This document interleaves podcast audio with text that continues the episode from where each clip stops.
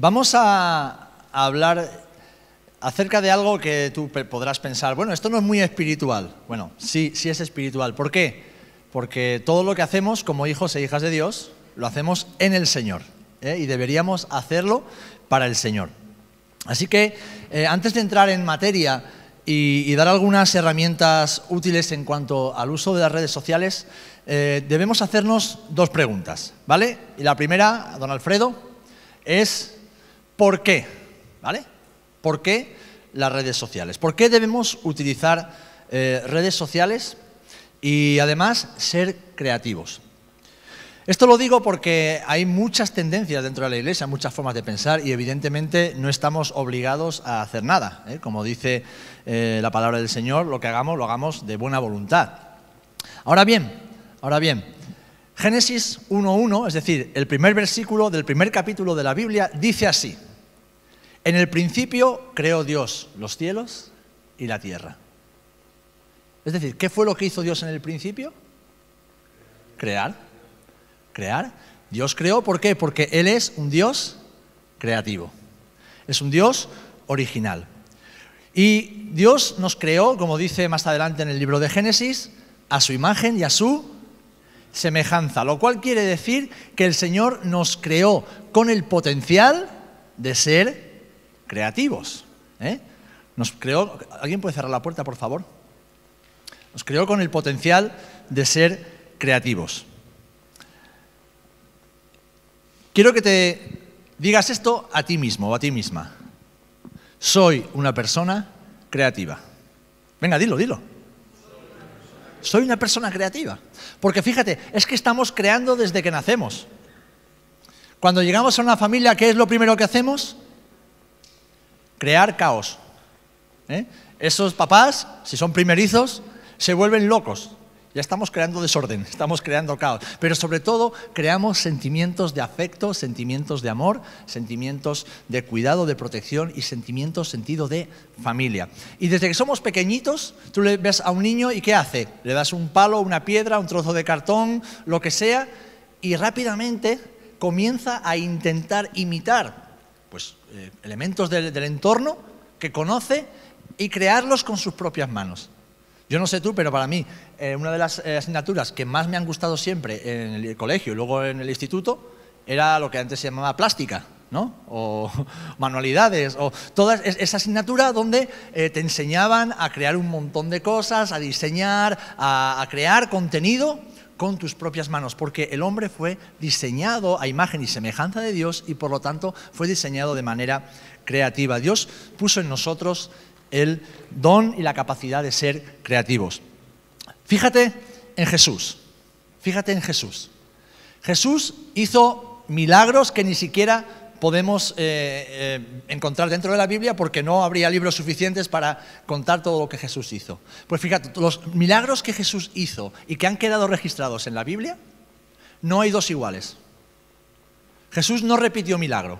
Es verdad que sanó a muchas personas, pero de lo que ha quedado registrado en la palabra, la forma en que Jesús lo hizo fue siempre diferente. Él es un Dios creativo. ¿Por qué? Porque lo que es creativo también es relevante. También eh, alcanza a las diferentes personas de diferentes generaciones y diferentes contextos. Así que nosotros como creyentes individuales, respondiendo a esa pregunta de por qué, y como iglesia, Debemos utilizar las redes sociales y además debemos ser creativos. ¿Por qué? Porque es un medio de comunicación y es un medio de expresión también de la gloria de Dios y lo que Dios ha hecho en nosotros. ¿Vale? Así que somos personas creativas, porque Dios es un Dios creativo. Ahora bien, la siguiente pregunta, ¿para qué? Todo lo que hacemos en el Señor debería ir siempre acompañado de estas dos preguntas. ¿Por qué y para qué? Bien, ¿para qué debemos utilizar las redes sociales? Todos sabemos que hay muchas personas, y a veces los creyentes también, que usan mal las redes sociales, que las utilizan de una manera incorrecta. Pero nosotros como creyentes, como hijos de Dios, somos llamados a utilizar todo aquello que el Señor pone en nuestras manos de forma correcta y sobre todo para la gloria de Dios, para hacer el bien y cumplir así con la voluntad de Dios. Dios es bueno, amén. Pues todo lo que Dios hace es bueno, amén. Somos beneficiarios de la bondad de Dios, amén. Somos imagen y semejanza de Dios, amén. Tenemos el Espíritu de Dios, amén. Por lo tanto, todo lo que hagamos debemos hacerlo como para el Señor, para el bien y para el cumplimiento de su misión en la tierra. ¿Y cuál es la misión de Dios en la tierra? Que todos procedan al arrepentimiento y que ninguno se pierda. Ahora bien, hay muchas formas de llevar a cabo esa gran comisión. Lo leemos en Mateo 28, 19 y en Hechos 1, 8. En primer lugar, hemos sido llamados a cumplir con la gran comisión, predicar a toda criatura, para que puedan creer, puedan arrepentirse y puedan ser salvos. Pero hacerlo no de cualquier manera, no a nuestra manera, sino en el poder del Espíritu Santo, porque para eso, como vemos en Hechos 1.8, el Señor envió al Espíritu Santo sobre la iglesia para que fuéramos investidos de poder de lo alto. Amén. Así que, hermano, hermana, deja de utilizar las redes sociales para cotillear, ¿eh? para ver qué es lo que otros ponen, para ver qué es lo que otros hacen, cómo se visten otros, y empieza a utilizarlas bien para la gloria de Dios y la salvación de las almas.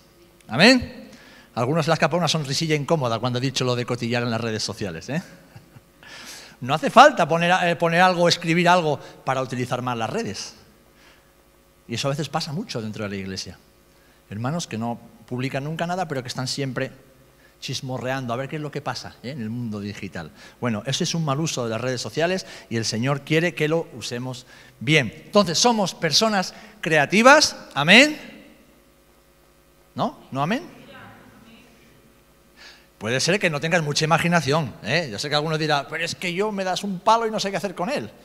Pues dame la mía, verás cómo te enseño. pero somos potencialmente personas creativas.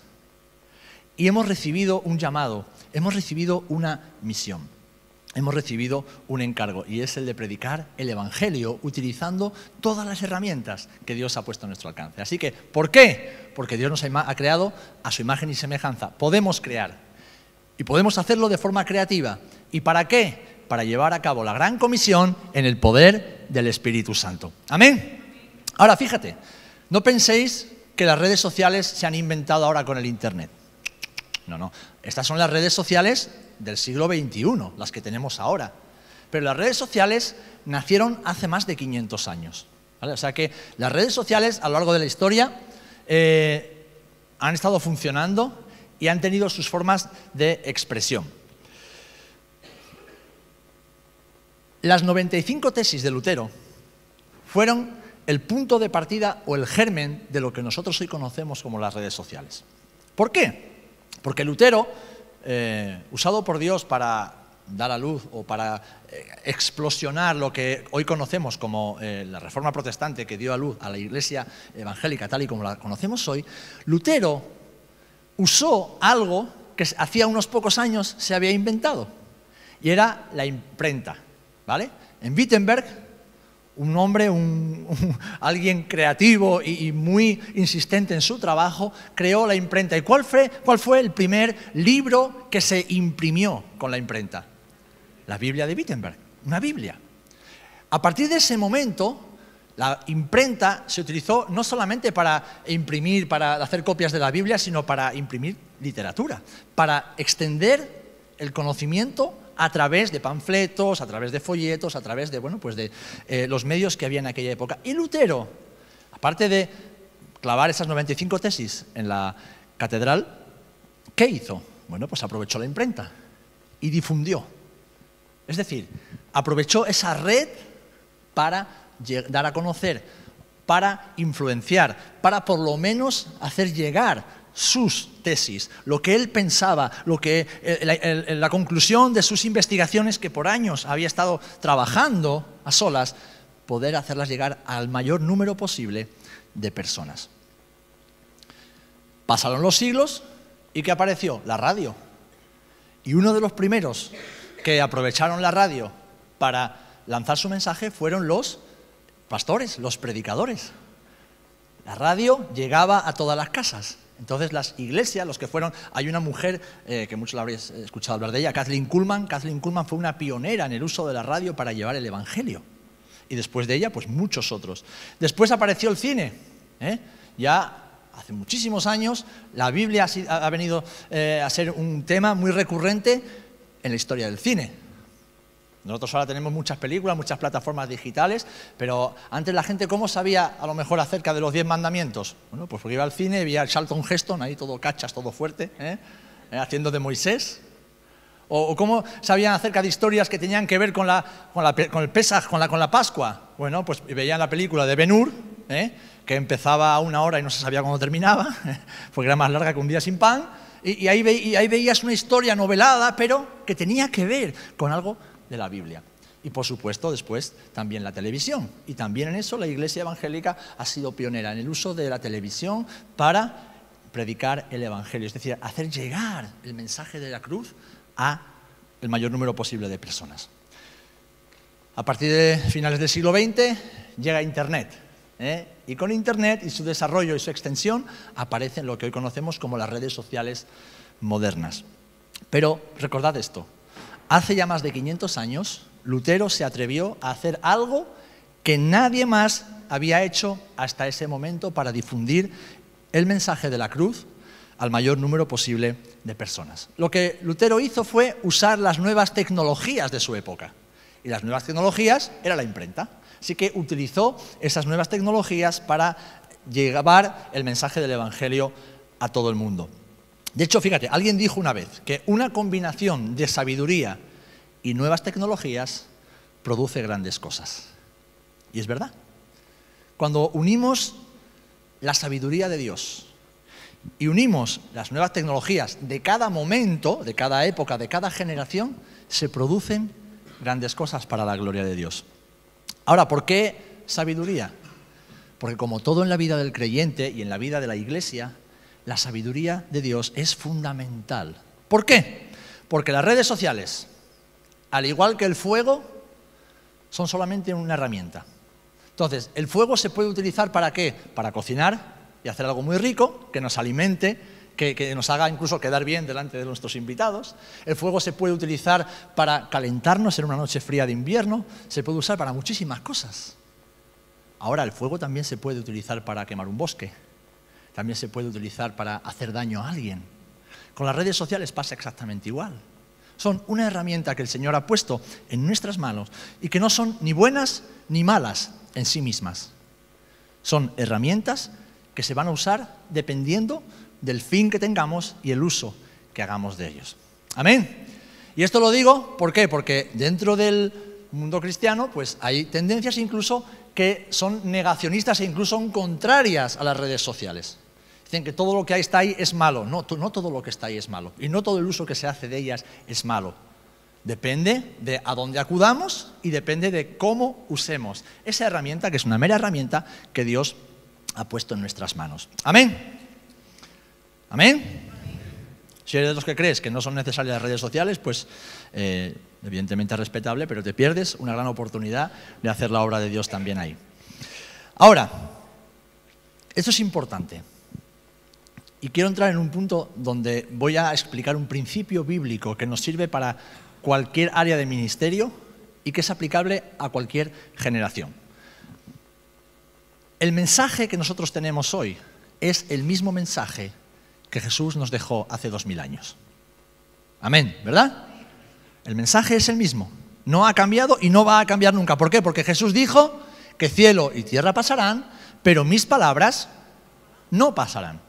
Ahora, el único idioma, el único idioma que después de 3.000 años se habla igual que hace 3.000 años, y cuando hablo de igual, con algunas variaciones, pero que es la misma escritura, que tú puedes leer un texto de hace 3.000 años y lo lees ahora y lo entiendes, es el hebreo.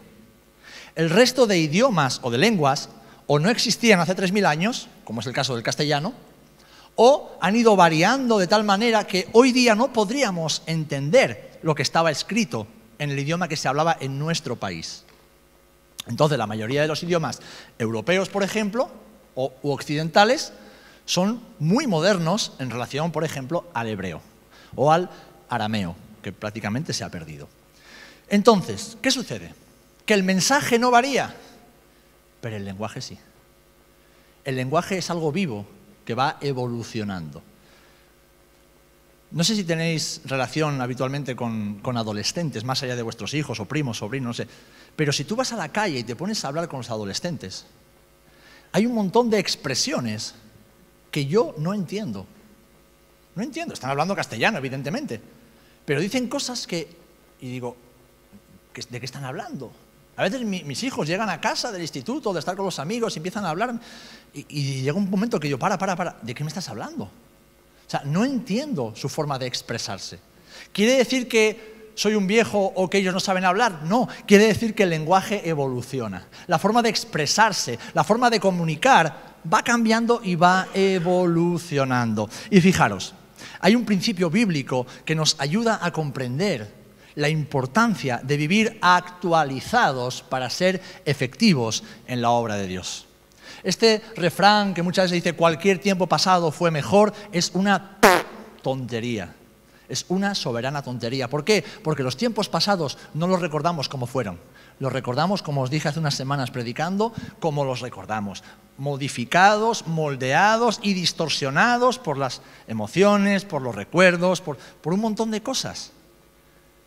En la palabra vemos que lo mejor siempre está por delante, nunca está por detrás y que como hombres y mujeres de Dios somos llamados a ser efectivos y relevantes en nuestra generación. Con el mismo mensaje, amén, amén, pero con diferente lenguaje. Porque si no, la gente no va a entender lo que estamos diciendo. Y fíjate, Hechos 13:36 dice que David sirvió a su propia generación según la voluntad de Dios. Es decir, él hizo la voluntad de Dios para servir a quién? ¿A los del pasado? ¿A los más mayores? ¿A los antiguos? No. ¿A los más jóvenes? ¿A sus colegas? No. Dice que él sirvió a su propia generación. Sirvió a las personas que pasaron por su vida durante los años que estuvo sobre la tierra, antes de ser rey y también durante su reinado. ¿Por qué? Porque David era un hombre de Dios. Pero David era un hombre de su tiempo. Y hoy las cosas van tan rápido, o sea, el mundo, la sociedad va cambiando tan rápido que es muy fácil desactualizarse. Es muy fácil quedarse atrás en cómo funciona el mundo. ¿Por qué? Porque todos nos sentimos cómodos en el mundo que conocemos y que controlamos. ¿Verdad? Entonces, nos sentimos cómodos también haciendo iglesia en la manera que conocemos y que controlamos. Pero déjame decir algo, no podemos hacer iglesia hoy igual que se hacía iglesia hace 10, ni 20, ni 30 años. Los, valores y principios éticos, morales, bíblicos son irrenunciables, son innegociables, son los mismos, porque es nuestro fundamento. Es nuestra, es nuestra base, es nuestro cimiento, de ahí no nos podemos mover. Pero la forma de relacionarnos y de expresarnos muchas veces entre nosotros y con los de afuera tiene que cambiar. Tiene que cambiar. ¿Por qué? Porque no somos personas que vienen de otro mundo. No somos de este mundo, pero vivimos en este mundo. No somos marcianos que vamos con nuestro mensaje y que quiera que lo oiga y el que no, no, no. O sea, nosotros no tenemos que convencer a nadie ni tenemos que salvar a nadie. Eso lo hace el Espíritu Santo. Amén. Pero tenemos la responsabilidad de hacernos entendibles. Siempre con la unción y la guía del Espíritu Santo, pero en un lenguaje que la gente entienda. Y fijaros, el principio bíblico que quiero expresaros lo encontramos en 1 Corintios 1, 19 al 23. Y es un principio que Pablo conocía y que Pablo aplicaba a su propia vida. Y nos lo ha dejado escrito para que tú y yo, con la sabiduría de Dios, también lo apliquemos. En 1 Corintios 1, del 19 al 23, dice así, por lo cual, siendo libre de todos, me he hecho siervo de todos para ganar a mayor número. Es decir, yo no le debo nada a nadie, pero me dispongo a servir a todo el mundo con la predicación del Evangelio para que el mayor número posible de personas puedan ser salvos. Me he hecho a los judíos como judío, para ganar a los judíos. A los que están sujetos a la ley, y entre paréntesis, aunque yo no esté sujeto a la ley, como sujeto a la ley para ganar a los que están sujetos a la ley a los que están sin ley, como si yo estuviera sin ley, y entre paréntesis de nuevo, no estando yo sin ley de Dios, sino bajo la ley de Cristo, para ganar a los que están sin ley. 22. Me he hecho débil a los débiles, para ganar a los débiles. A todos me he hecho de todo para que de todos modos salve a algunos. Y concluye, y esto hago por causa de del Evangelio, para hacerme copartícipe de él. Es decir, el apóstol Pablo aquí está sentando un principio que es fundamental para cualquier hombre o mujer de Dios de cualquier generación. Pablo tenía su forma de pensar. Pablo tenía su relación con Dios. Pablo tenía su forma incluso de entender el cristianismo y entender la iglesia.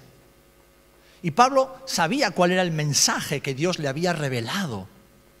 Ahora, Pablo, como judío, como erudito de la, escritura, como teólogo, como fariseo de fariseos, como hombre que venía, antes hemos escuchado, ¿no? de un trasfondo familiar, cultural, social, no se dejó encerrar por todo eso y decir, bueno, voy a hablar a mi manera para que me escuche el que hable y piense y comunique a mi manera.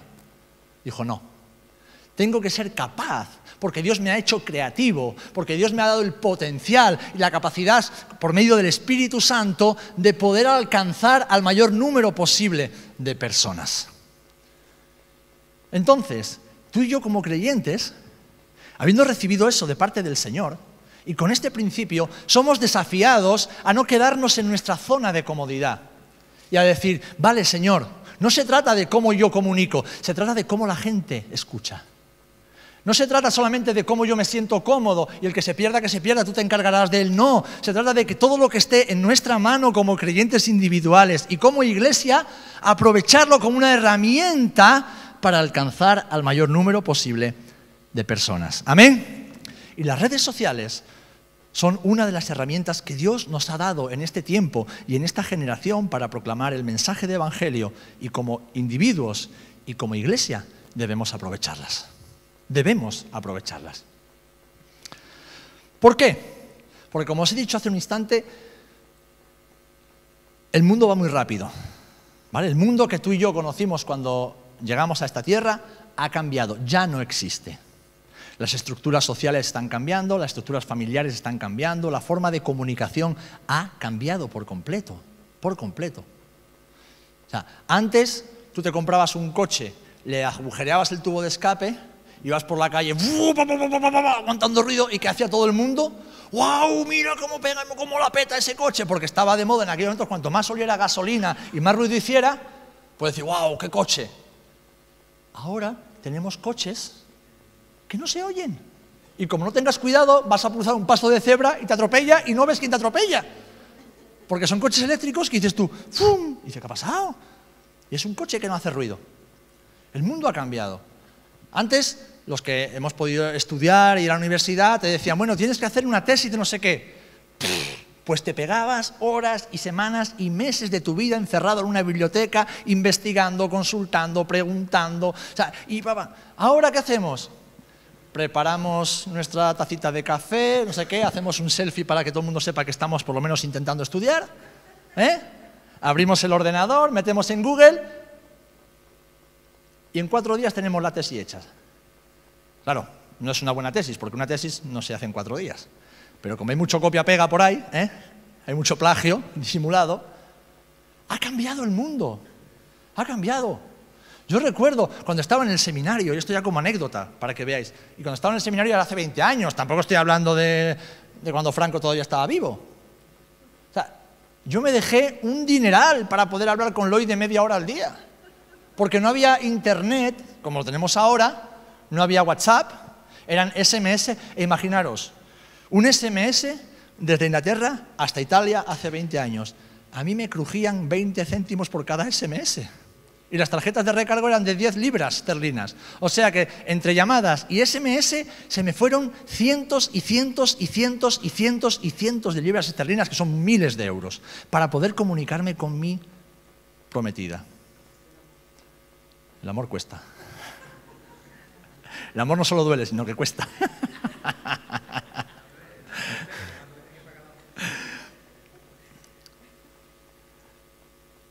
Y claro, yo durante tres o cuatro meses, hasta que llegaban las vacaciones y podía desplazarme a verla o que ella viniera a verme, yo no veía a Loida la cara, no la veía. Tenía muchas fotos de ella, claro, por todos lados. En mi Biblia, en la carpeta, en, mi escritorio, tenía fotos de Lloyd. Era la única manera de poder verla cara a cara. Ahora, cogemos el móvil, abrimos WhatsApp, videollamada. Y encima, tarifa plana. O sea, que da igual que hables horas y horas y horas y horas viéndote con la persona que está en el otro lado del mundo, que no vas a pagar más por ello. Hermanos, hermanas, el mundo ha cambiado. Y nosotros hemos cambiado con él. Y querer quedarnos en el pasado porque creemos que esa es la forma que a Dios le agrada es una soberana estupidez. Y hay un gran peligro, y es el punto del que quiero hablaros ahora. El peligro y desventajas de quedarnos desactualizados como creyentes y como iglesia. Y es algo que nos pasa a muchos, porque todo va muy rápido, y es algo que debemos evitar. ¿Por qué?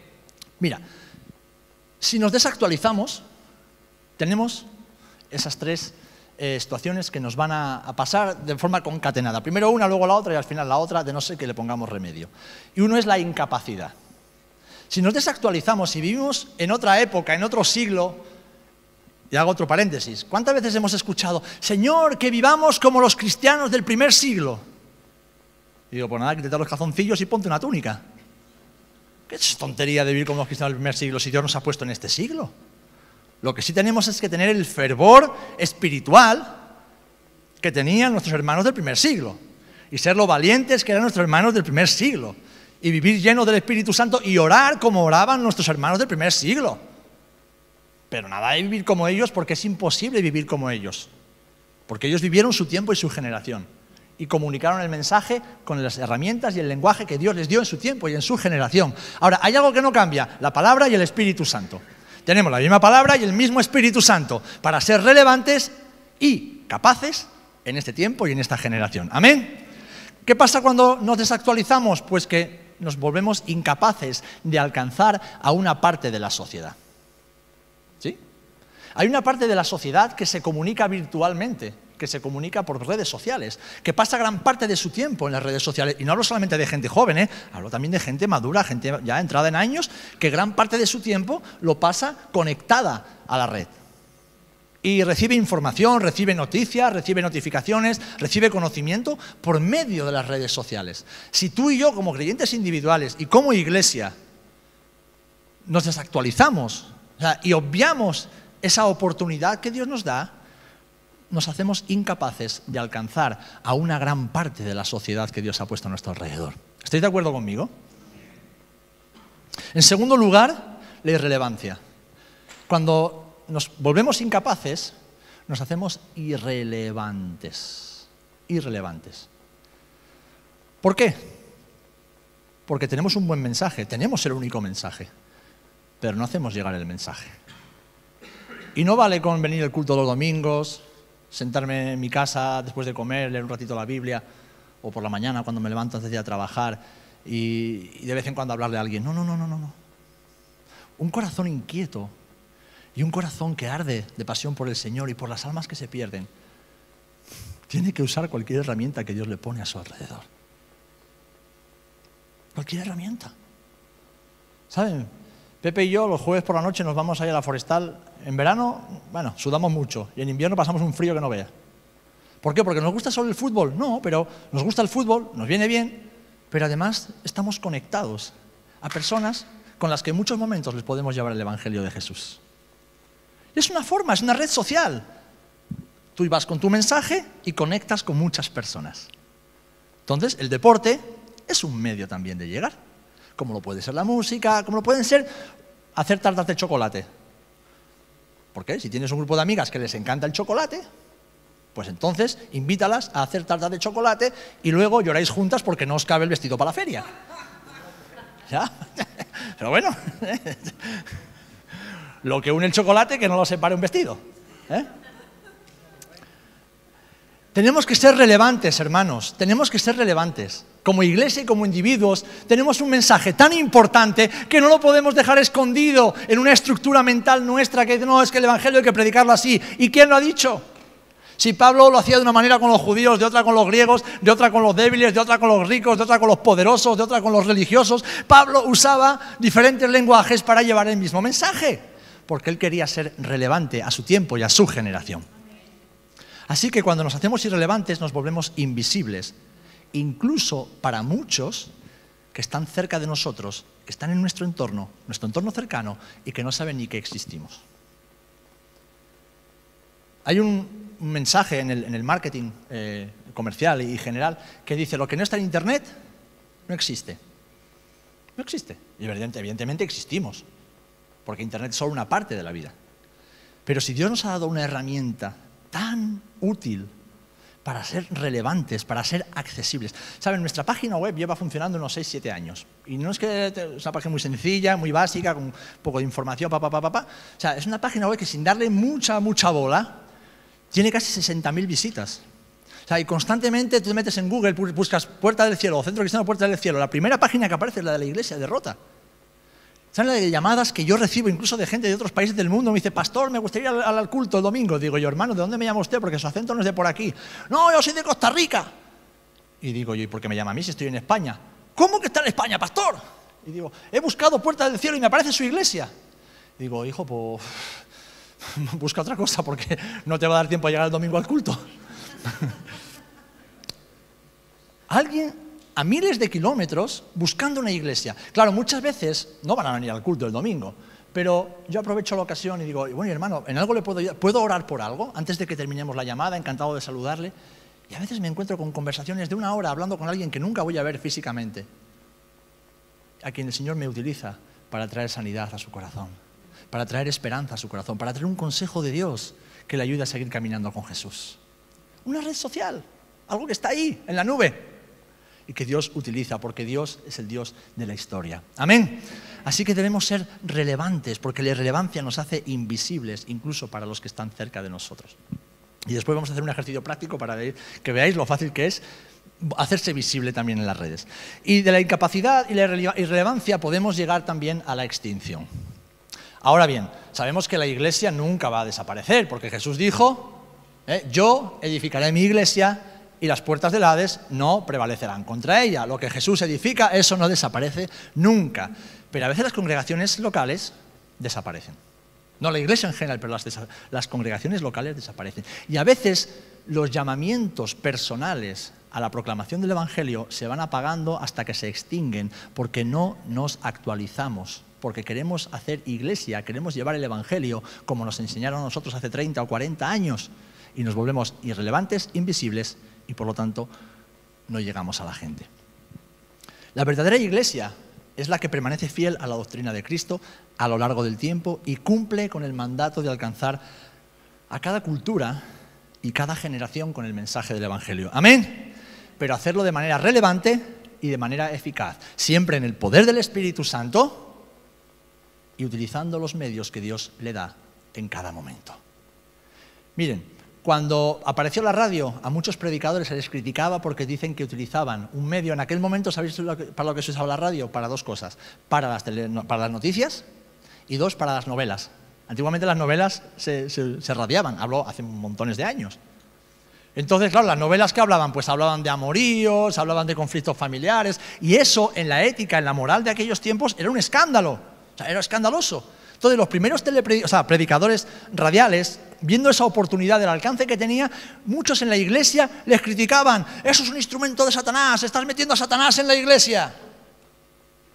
Como los primeros que metieron baterías, instrumentos electrificados dentro de la iglesia. Eso es del mundo porque el rock es del diablo. Cuando después llegó a la tele, lo mismo. Eh, porque la tele es una caja diabólica donde Satanás ah, mete sus, espíritus dentro de las casas. Eso lo, decían evangélicos. ¿Cómo nosotros como iglesia vamos a usar la tele si la tele es del diablo? Cuando llegaron las redes sociales pasó exactamente lo mismo. ¿Sabéis por qué? Porque los evangélicos normalmente somos los más reaccionarios y más reacios a lo nuevo de Dios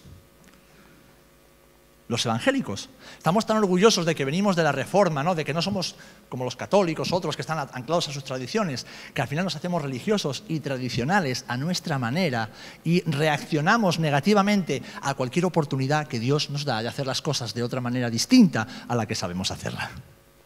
Y eso es religiosidad y es orgullo. Por eso el Señor en este tiempo nos está desafiando a salir de nuestro esquema, a salir de nuestros patrones, a salir de, esa comodidad en la que todos estamos ¿Por qué? Porque tenemos que ser relevantes por medio del Espíritu Santo y con la sabiduría de Dios. Y quiero dejaros un ejemplo muy sencillo. ¿Cuántos os acordáis del Blockbuster? ¿Había Blockbuster aquí en Rota? Bueno, un, videoclub. Una tienda donde ibas a... Antes llegaba el fin de semana y tal, y cogías y te alquilabas dos o tres películas, ¿no? Ibas cogías dos o tres películas y tenías tres días para devolverla. Porque por cada día que te pasabas, te, cascaban ahí una multa, una penalización, ¿vale? Bueno, pues cuando aparece eh, Internet, y empieza a desarrollarse. Claro, mm, primero empezó el pirateo. Había mucha gente que pirateaba las películas. ¿Hay algún pirata de películas por aquí? Pues que el Señor te reprenda porque eso es pecado. Todo lo pirata es, ilegal y todo lo que es ilegal es pecado. Así que al loro, ¿eh? Con ese rollo.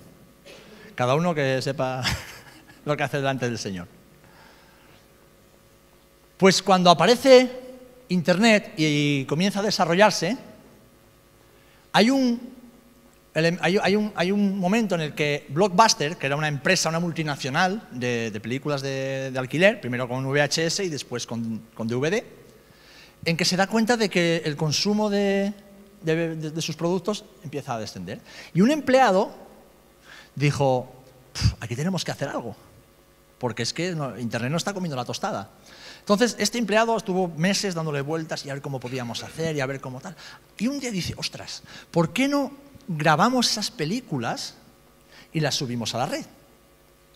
¿Por qué no usamos esa herramienta moderna que, todavía no está explotada por muchos y digitalizamos nuestro material y en lugar de cobrar por una película física, cobramos por una película que está en la red?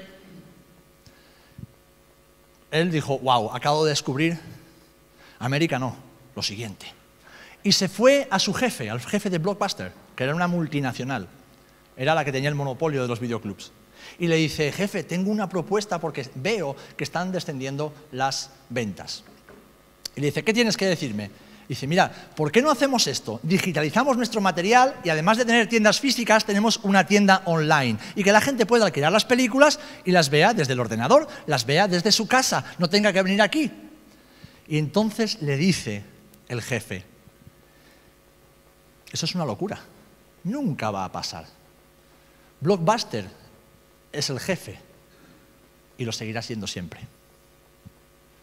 Este empleado no se quedó satisfecho. Se fue de la empresa y creó Netflix. En muy poco tiempo, en muy pocos años, Blockbuster desapareció. ¿Y quiénes tenemos todos en nuestros móviles, en nuestros ordenadores y en nuestras pantallas de televisión? Netflix o Amazon Prime, por ejemplo. Blockbuster se desactualizó, se convirtió en irrelevante, en innecesario y al final desapareció. Se desactualizó, se volvió irrelevante, se volvió innecesario. Chicas, no me habléis ahí, porfa, que me distraéis a los atrás. Y al final desapareció. Nosotros sabemos que la iglesia no va a desaparecer, pero como comunidad local, como hijos e hijas de Dios, que estamos en un entorno muy limitado y también muy cercano, no podemos convertirnos en una entidad irrelevante. No podemos ser invisibles para esta sociedad, ni en lo humano, y voy a hablar de ello ahora, y tampoco en lo virtual, en ese mundo donde tantos millones de personas se mueven cada día. Ahora bien, sabiendo que esto es importante y necesario, es también importante recordar que debemos ser genuinos, Alfredo, la siguiente, por favor, en un mundo de apariencias. Debemos ser genuinos en un mundo de apariencias. ¿Por qué? Porque vivimos en un mundo de apariencias donde las redes sociales juegan un papel fundamental. Todos en algún momento de nuestra vida hemos sido unos postureros. ¿eh? Nos acabamos de pelear con nuestra mujer, nos hemos tirado los trozos a la cabeza y después cogemos, hacemos una fotita chula, cariño, mirad qué tal, y la subimos ahí y nos mostramos que si fuéramos el matrimonio más feliz del mundo. ¿Eh? O acabamos de pegar un rapapolvo a los niños, lo hemos puesto a caer de un burro y cogemos una foto de familia y ponemos amo a mi familia. ¿Eh? O, ya estoy ya lo más, cogemos la fotito ponemos la posa así medio no sé qué, no sé cómo pueden hacer para hacerse una foto con la mano así, porque a mí se me tuerce y se me cae el móvil. Sacamos el morro. Oh, ahí. Las chicas con un poquito de escote y los chicos sacando pecho paloma. ¡Pa! Y ponemos debajo, soy nueva criatura en Cristo. ¿Habéis visto fotos de esas? Que, que, la foto no tiene nada que ver con el texto. Y dices tú, pero ¿y dónde está la nueva criatura? Y después, ¿dónde está Cristo? Las redes sociales ayudan mucho al postureo, a la apariencia, en lo individual y también como iglesia. Mira, yo, que me muevo bastante y me gusta mm, ver las redes sociales porque aprendo de cómo otros hermanos hacen las cosas. A veces mm, veo iglesias y claro, tú ves unas fotazas y ves unas historias y ves no sé qué, y dices, wow, no veas, qué, iglesia más grande, tal. Y luego me ha tocado ir a visitar la iglesia. Vean, cuatro gatos en un local que se caía cachos pero que lo único que tenían medianamente decente y metían filtros a tutiplén eran las cuatro cosas que tiene la plataforma. Y luego tienes que ir a administrarlos porque es una iglesia que se está dividiendo, una iglesia que no avanza, una iglesia completa. Pero el, el mensaje que lanzaban fuera era un mensaje de éxito, un mensaje de grandeza, un mensaje... Y eso es terrible, porque eso es hipocresía. Y Dios aborrece la hipocresía. Así que no podemos escondernos detrás de las redes sociales para aparentar algo que no somos. ¿Eh? Debemos utilizar las redes sociales para expresar y reflejar exactamente lo que somos como hijos de Dios y lo que hacemos para el Señor. Amén. Amén. Tu red social individual y la red social de la iglesia tiene el fin de mostrar lo que vamos a ver a continuación al Señor y lo que Dios hace por medio de nosotros. Así que debemos tener claro que las redes sociales no son nuestro mundo real. ¿Vale? Después de todo lo que he dicho, de que son necesarias, de que debemos utilizarlas, de que son muy útiles, debemos tener claro de que las redes sociales no son nuestro mundo real.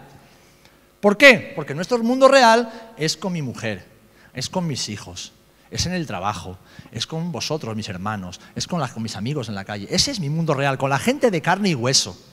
Ese es mi mundo real. Y no puedo mostrar una imagen en las redes sociales distinta a la que muestro en el mundo real. Sí que es verdad que a veces cuando la gente te conoce por redes sociales, luego a lo mejor te invitan a predicar y cuando llegas te dicen, uh, te hacía más alto, ¿no? Ya te he dicho que yo soy alto. O uh, no sabía que tenías la calva tan pronunciada. Y digo, bueno, ¿y tú por qué andas mirando mi calva cuando predico? O, oye, no, pensaba que eras tan canijo, en las fotos sales cachas. Pues no sé, será que los de multimedia me quieren mucho y me ponen un filtro con... Pero eh, soy lo que soy. ¿Por qué? Porque la gente se genera una expectativa. ¿eh? La gente genera expectativas de lo que ve y en las redes Nosotros lo hacemos también. Lo hacemos también. De hecho, hace, unos meses fui, con Julio y con Juan, con los niños, a ver un partido de España-Portugal, ahí al Benito Villamarín, y una cosa que llama la atención de los jugadores de fútbol es que tú lo ves en la tele y ¿qué parecen? Parece que están todos petados, que están todos enormes, y luego lo ves y son unos canijillos. Están todos fibrados, unas patitas finas, o sea, son altos, son espigados, pero, pero están canijillos. La pantalla engaña. La pantalla engaña. Y la pantalla no es el mundo real. O sea, lo que nosotros vivimos aquí no es el mundo real, no es nuestro mundo real. Amén. Así que nosotros lo que debemos hacer es reflejar la realidad de Dios en nosotros y como iglesia en las redes sociales. Nunca debemos intentar aparentar algo que no somos, que no somos. O sea, no te sube el ánimo ni la autoestima poner una foto como si fueras feliz cuando estás amargado de la vida. No, no. Aparte es que cuando estás amargado de la vida, al mundo no le interesa. Y cuando estás feliz tampoco le interesa.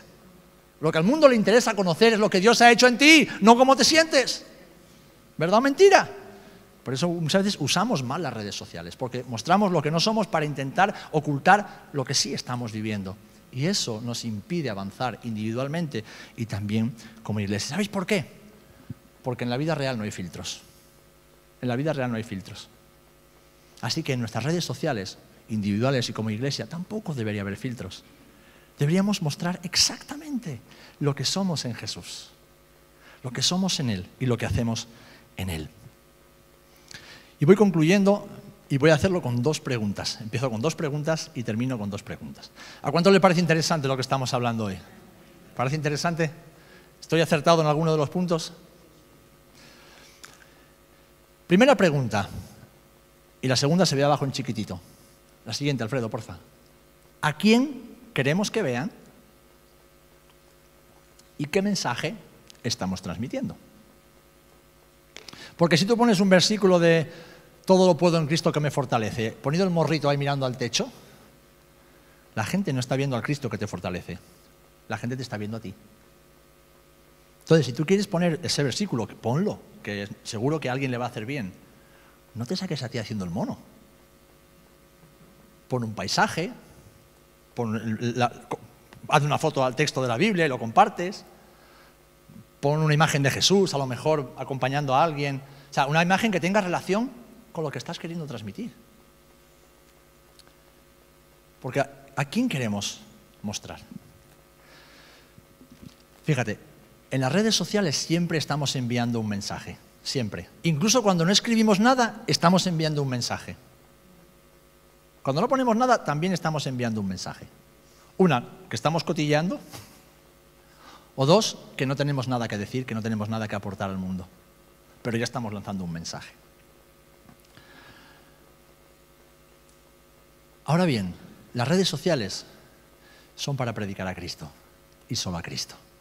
Pablo decía, 2 Corintios 4:5, porque no nos predicamos a nosotros mismos, sino a Jesucristo como Señor y a nosotros como vuestros siervos por amor de Jesús. Tu red social y la red social de la iglesia no es para promocionar la iglesia, no es para promocionarnos a nosotros mismos, es para predicar a Cristo y solo a Jesús como Señor. Amén. Así que debemos mostrar a Jesús y dar la imagen que Dios ha dejado impresa en nosotros de una forma práctica y sobre todo de una forma bíblica. Para eso Dios nos ha dejado esta herramienta tan poderosa y tan útil como las redes sociales. ¿A quién queremos mostrar? A Jesús. ¿Qué mensaje queremos transmitir? El mensaje de Jesús. Pero tanto con el texto como con la imagen o con el vídeo, con lo que sea que transmitamos, el protagonista tiene que ser siempre Jesús. ¿Qué es una imagen de tu familia? Gloria a Dios. Pero que Jesús se vea en esa imagen de tu familia que es una imagen de un encuentro con tus amigos, de una salida, de una excursión, por ejemplo, ¿vale? Gloria a Dios, pero que Jesús se pueda oler en esa imagen, en ese texto. Que es una imagen del culto, de una actividad que tenemos en la iglesia. Gloria a Dios, pero que, lo que se vea no es, wow, qué pedazo de iglesia, qué luces de colores, qué local más chulo, qué gente más guapa. No, wow, a través de una imagen yo puedo oler el aroma de Jesús. Puedo oler el aroma de Jesús.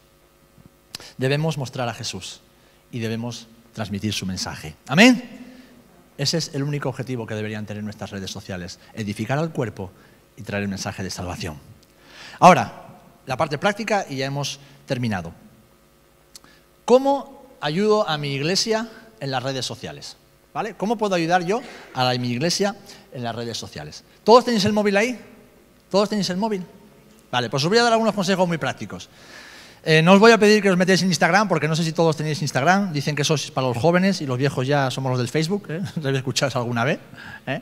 Pero bueno, todos tenéis la red social de Facebook más o menos activa. ¿Vale? Bueno, pues entrar en Facebook. ¿Vale? Y ponéis en la, en la lupa que pone arriba a la derecha, ponéis buscar CC, Puerta del Cielo, AD, Rota. CC, Puerta del Cielo, AD, Rota. Deberíais ir directamente a la página de Facebook de la iglesia. ¿Vale? Bueno, pues tú puedes decir, bueno, ¿y cómo puedo yo ayudar? Porque yo no soy creador digital, yo no soy community manager, yo no sé muy bien, no sé mucho de estas cosas, solamente tengo mi Facebook abierto, que me lo abrió mi hijo, y él es el que de vez en cuando me publica algo. Pero ¿cómo, ¿cómo puedo yo, como un creyente, que a lo mejor no, ni siquiera estoy demasiado interesado en esto, pero sí quiero ser parte de la proclamación del Evangelio, que es algo que hacemos todos juntos? Bueno, pues primero, creando contenido. En ese sentido están los equipos multimedia de las iglesias. Cada iglesia, hoy más que nunca, pues suelen tener un equipo de multimedia que son de personas, hermanos y hermanas, que les gusta, están capacitados, saben cómo funciona el mundo de las redes y el mundo tecnológico y crean contenido. Pues crean stories, crean reels, crean eh, publicaciones, crean mensajes, crean vídeos cortos, crean contenido. ¿Vale? Primero, los hermanos a los cuales Dios ha llamado a eso. Lo segundo, ¿qué podemos hacer tú y yo? Reaccionando Pues a lo mejor el domingo por la noche, después de que ya eh, Andrea se ha matado y ha trabajado tanto para editar el vídeo de la predicación, que ya el culto ha sido transmitido por internet y que está en las redes sociales, que ya se han subido algunas imágenes con algunas, algunos momentos de nuestro culto, ¿qué puedes hacer? No te cuesta nada, simplemente puedes entrar en la página de la iglesia y reaccionar. Puedes poner un me gusta, puedes poner un corazoncito, puedes poner eh, estoy emocionado, estoy bendecido, yo qué sé. ¿Por qué? Porque cuanto más reacciones tenga, en este caso, una red social, más alcance tiene, no solamente para nosotros, los que estamos, formamos parte del cuerpo, sino también para las personas que están en contacto con nosotros a través de las redes sociales. ¿Vale? Sabéis que las redes sociales funcionan con algoritmos. Son algoritmos matemáticos que van, ¿sabes?, discriminando qué es relevante, qué no es relevante, qué es importante, qué le puede interesar o no interesar a la gente. Entonces, cuando una publicación tiene muchas reacciones, ahí el algoritmo detecta que eso le interesa a mucha gente y entonces empieza a tener más alcance. Es algo tan sencillo como eso. Pues a lo mejor ves las fotitas del culto de la semana pasada y, por ejemplo, aparece aquí el Emanuel dándole un morreo a su madre. ¿eh? Lo primero que me aparece a mí del culto de la semana pasada. ¿eh? Aparece el predicando, aparece Antoñito también saludando a la iglesia, diciendo hola, ¿qué tal? No dijo más. ¿Eh? Y Abajo aparece Manuel ahí pegándole un beso a su madre. Bueno, esas son cuatro o cinco fotos del culto de la semana pasada. Bueno, pues reacciono y le pongo un calzoncito, le pongo un me gusta, le pongo... ¿Vale? Y ya está, ya está. Está siendo parte del trabajo de proclamar el Evangelio y demostrar al mundo lo que Dios está haciendo con nosotros, lo que Dios está haciendo en nosotros. Lo que siguiente que podemos hacer comentando comentas y, simplemente puedes decir, Dios me ha bendecido hoy, o Iglesia, que Dios te bendiga, o qué buen tiempo que hemos pasado juntos, o me encanta ser parte de esta familia, no sé, algo. O puedes poner un versículo bíblico o algo que Dios te habló durante el tiempo del culto. Y comentas, vas a perder un, minuto y medio de tu tiempo, nada más que eso. Claro, el algoritmo empieza a detectar que hay interacción en esa publicación y entonces lo hace visible a más personas. Lo siguiente que podemos hacer, compartiendo. ¿Vale? Veis que debajo te da tres opciones, me gusta, comentar o compartir. Bueno, pues una vez que ya has, dado, has reaccionado, que ya has comentado algo, lo compartes para que aparezca en tu historia o para que aparezca en tu propia red social, en tu propio perfil personal. ¿Y qué pasa? Que todas las personas que forman parte de tus contactos van a tener por lo menos la posibilidad de ver lo que Dios está haciendo en tu vida y en la iglesia. Y al final es una red que se va extendiendo, que va creciendo, que, nos, supone unos pocos segundos o minutos de nuestra vida, pero que también es parte de la forma de comunicar el mensaje del Evangelio a esta generación. ¿Que tienes Instagram también? Bueno, pues te vas al Instagram de la iglesia y haces lo mismo. Reaccionas, puedes comentar y puedes compartir. Algo muy sencillo que lo que hace es que el mensaje se dispare y llegue cada vez a más personas. ¿Saben? Hay muchísima gente de Rota, del pueblo de Rota, que no vienen a la iglesia, que yo no conozco personalmente, pero que muchas veces, cuando me los encuentro por la calle, dicen, yo sé quién eres. Digo, ah, sí, ¿tú quién eres? Si tú eres el de Puerta del Cielo, ¿no? Y digo yo, sí, sí. ¿Qué necesitas? Dice, no, nada, solamente decirte que no era buena por tus vídeos. Y digo, pues mi vídeo no lo ve nadie. Y dice, no, no, que va. Yo cada vez que publicas algo yo lo veo. Y me interesa mucho eso que dices, ¿eh? tienes mucha razón en lo que dices. Gente del pueblo que no conozco de nada, pero que están cotilleando, que están viendo. Entonces, es tan importante lo que subimos, el contenido que subimos, que no sabemos quién lo puede estar viendo. Entonces, creando, los que saben hacerlo, reaccionando todos, comentando todos, compartiendo todos y ya algo que es más para la gente joven, porque los que ya tenemos otra edad ya no pensamos en eso, subiendo stories. Un story, ¿sabéis lo que es? ¿No? Es en la parte de arriba, pues veis que aparece, eh, te dan diferentes opciones de publicación y puede ser una story. Una story puede ser una imagen, puede ser un pequeño vídeo corto, puede ser algo que dura 24 horas en tu perfil. ¿Vale? Y lo único que se, puede, que se hace, pues mira, antes de llegar a la iglesia, eso lo hacen mucho los jóvenes, pues a lo mejor cogen y sacan una foto con, los, entre el grupo de jóvenes, o están entrando por la iglesia y van a hacer un vídeo así muy rápido, no sé qué tal, y ponen, qué feliz estoy que hoy puedo ir a alabar al Señor con, la iglesia, ¿qué? No sé qué, pum, y lo subes y etiquetas a la iglesia, es decir, pones el hashtag o pones el arroba y el nombre de la iglesia. ¿Eh? O, o, si hay un fotocall, pues te metes en el fotocall y dices aquí, de tumbas a jardines 2023. Y todo eso todo eso y dices, qué tontería, ¿para qué vale? Claro que vale. Porque estamos siendo visibles a muchas personas que de otra manera no saben ni qué existimos, no saben lo que pensamos, lo que creemos, y a lo mejor no son alcanzados por el mensaje del Evangelio. Porque si Dios nos ha dado una herramienta tan valiosa, una herramienta tan fácil de usar, ¿por qué no vamos a utilizarla? ¿Por qué? Porque Dios es creativo y nos ha dado el potencial de ser creativos. Amén. Amén. ¿Y para qué? para llevar a cabo la gran comisión en el poder del Espíritu Santo, usando toda la herramienta que Dios nos da para la gloria y la honra de su nombre, siendo hombres y mujeres útiles a nuestra generación.